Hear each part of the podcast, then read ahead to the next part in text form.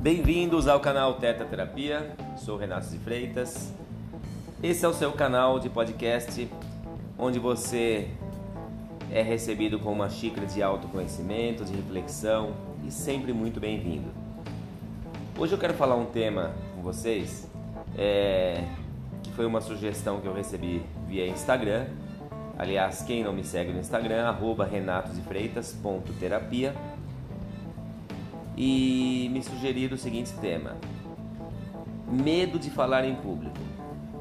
E como é um olhar terapêutico em cima dessa questão, né? além de todas as questões técnicas para se treinar, é, treinar dicção, enfim.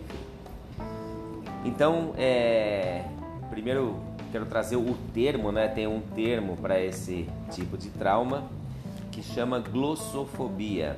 Né? São pessoas que têm medo de falar em público.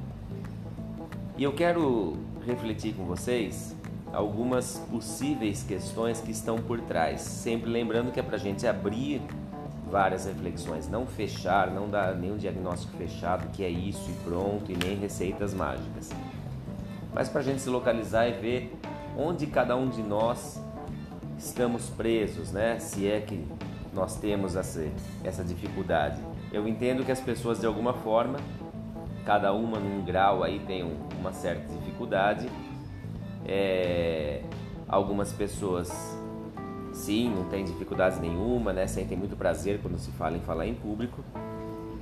E por que essas diferenças, né? Da onde vem isso?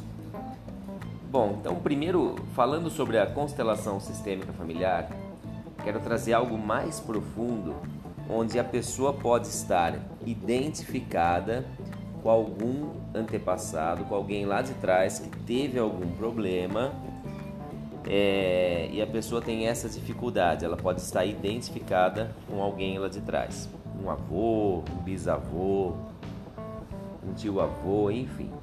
Só que essa questão é, a gente vai descobrir isso através de uma constelação sistêmica familiar. Então sempre é interessante é, fazer esse trabalho para através desse campo sistêmico a gente conseguir identificar da onde vem esse medo de falar em público. Então sugiro esse trabalho porque ele é fantástico é, e mesmo que vocês se identifiquem com algumas questões mais atuais que eu também vou, vou falar com vocês, é, podem ser que essas questões mais atuais este, sejam apenas consequência de outros problemas que já vêm lá de trás. Então eu sempre recomendo é, fazer um trabalho de constelação onde o campo vai trazer o que está relacionado a esse medo. Bom, é, saindo desse movimento, né, do campo sistêmico, olhando para a sua história infantil, é interessante a gente entender que a pessoa pode ter passado por algum trauma que não é só na infância, às vezes no mundo adulto, e que gerou esse medo de falar em público. Né? A pessoa passou por algum trauma que teve alguma consequência muito forte, a partir daí, ela cada vez que vem essa questão de falar em público, cutuca essa ferida, esse trauma e a pessoa começa a entrar num pânico, num desespero e ela tenta fugir a todo custo desse lugar. Então, esse medo de falar em público, ele vai muito além do friozinho na barriga, de uma certa ansiedade, que até é natural, né? Quando a pessoa vai apresentar a sua palestra, vai falar com com um grupo de pessoas, é, ou uma reunião no seu trabalho, enfim. É, quando esses sintomas eles são muito mais intensos, que é quando a pessoa começa a entrar num pânico, né, ela começa a ter sintomas corporais, emocionais, né, é que está levando a alguma situação traumática do passado. Que, como eu falei, pode ter sido na infância ou também na vida adulta. Isso também pode estar relacionado com uma baixa autoestima, uma necessidade de aprovação. Então, se eu não tive essa aprovação lá atrás dos meus pais, é, então falar em público, o medo do julgamento, que as pessoas vão me julgar, que as pessoas não vão aprovar o que eu estou falando, e aí eu vou me bloqueando, né? eu vou congelando. Tem alguns sintomas é, corporais que são aumento da frequência cardíaca, sensação de boca seca, sudorese, tremedeira, aumento da pressão arterial, náuseas e até vômitos, é, sensação de desfalecimento, tensão muscular, né? Tem pessoas que vão ficando duras, especialmente na região do pescoço e costas, voz fraca e trêmula. Tem pessoas que chegam até a tremer a boca, né? Você consegue perceber um certo tremor na boca da pessoa. É, e pupilas dilatadas, ou seja, tem um medo muito forte ali. E tem também sintomas psicológicos, como ansiedade, frustração, estresse, sensação de pânico, medo de perder a linha do raciocínio, medo de parecer tolo, né, de ser ridicularizado, medo de ser julgado. Enfim, a pessoa vai entrando numa série de, de medos, é, no fundo precisando o quê? É como se precisasse da aprovação dessas pessoas. Então, quando olhamos dessa forma, fica assim, tá? Esse grupo de pessoas, quem na verdade esse grupo representa, que causa todo esse medo?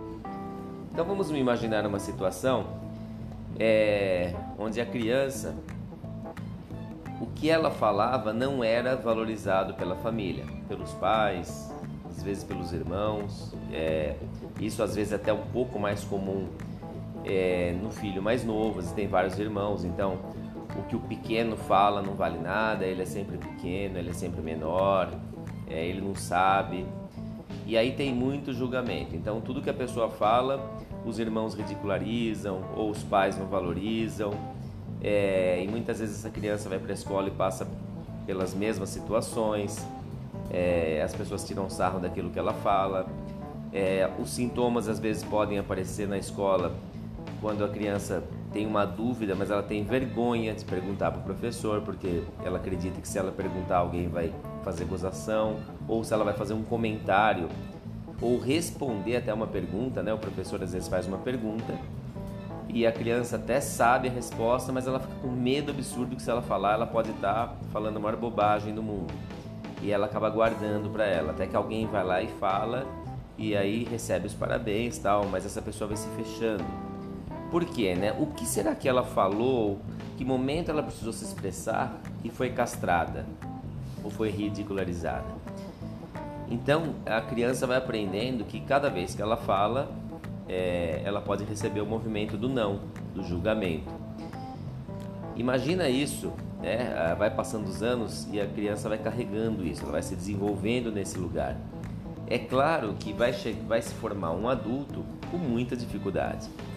Porque cada vez que for falar em público é como se estivesse vendo nessa plateia esses pais, os irmãos, a família, é, os amigos da escola, enfim, ou as pessoas que julgaram e castraram. Então essa ferida está lá. Cada vez que entrou esse movimento, pessoa entra nesse pânico, tem todas essas sensações corporais, emocionais e o receio ali absurdo do julgamento. Então uma necessidade de ser visto. Aí será que eu vou realmente que eu vou falar? tá certo, não, não tá. É, então eu quero mostrar para vocês o quanto é saudável, né, em relação aos filhos, né, quem tem filhos pequenos, valorizar as falas dos filhos, é, não castrar, ouvir. As pessoas têm às vezes uma dificuldade de ouvir. Eu até gravei um podcast falando sobre isso né, que tem pessoas que não conseguem te ouvir. Enquanto você está falando, ela já está pensando no que ela vai responder, ela não está nem prestando atenção no que você está falando. Então, se pega pessoas muito ansiosas, não aguenta ouvir. A pessoa começa a falar algo, o outro já está lá respondendo. Né? Quem nunca passou por situações assim? Eu, por exemplo, passei por muitas. É, né, tive comigo dificuldades né, na, na, minha infância. Imagina se fosse para apresentar um trabalho lá na frente, na, diante de uma sala de aula, é, eu ia quando realmente não tinha como fugir disso, né, era uma obrigação. Mas era um, um verdadeiro sacrifício, né, era muito difícil. É, então, além de todas essas técnicas, né, para se falar em público, tem vários cursos, exercícios que são fantásticos. É importante a pessoa, num processo terapêutico, numa constelação, olhar para todos esses movimentos. O que está por trás? Né? Quem é esse monstro tão grande que eu vejo na minha frente na hora que eu vou falar em público? E quando eu mexo nessas raízes, então quando eu consigo compreender que Talvez eu não falava por medo, medo do, do meu pai, do que, que ele achava, da minha mãe, ou dos meus irmãos, enfim, de quem eu convivia ali.